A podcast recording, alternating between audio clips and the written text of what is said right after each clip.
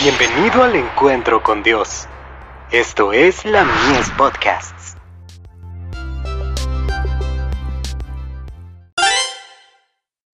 Hijos e hijas de Dios. Adoptemos sus principios. Porque ejemplo os he dado, para que como yo os he hecho, vosotros también hagáis. Juan 13, verso 15. En esta época nos sentimos apenados al ver que los niños y los jóvenes se consideran demasiado maduros para someterse a la dirección de sus padres. Parece que se imaginan que el sometimiento a la autoridad paterna es una evidencia de debilidad, un sacrificio de su legítima independencia. Pero en lugar de ser capaces de gobernarse a sí mismos, son vacilantes y débiles en sus propósitos. Sus facultades morales son débiles, y tienen poco poder espiritual.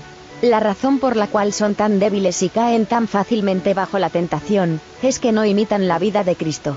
En lugar de seguir en las pisadas del Divino Redentor, están llenos de orgullo y estima propia. Estudian su inclinación, y siguen la pendiente de su mente no consagrada, en lugar de las enseñanzas del amante Salvador. De Youth Instructor. 14 de julio de 1892.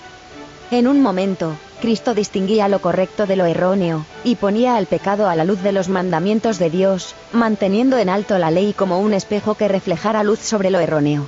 Era esta aguda discriminación entre lo correcto y lo erróneo, lo que muchas veces provocaba la ira de los hermanos de Cristo. Pero sus llamamientos y sus ruegos, y el pesar que expresaba su rostro, revelaban un amor tan tierno y ferviente por ellos, que se sentían avergonzados de tentarlo a desviarse de su estricto sentido de la justicia y la lealtad.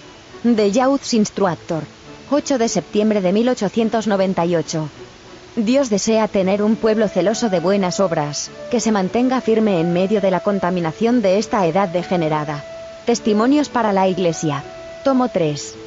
Página 472.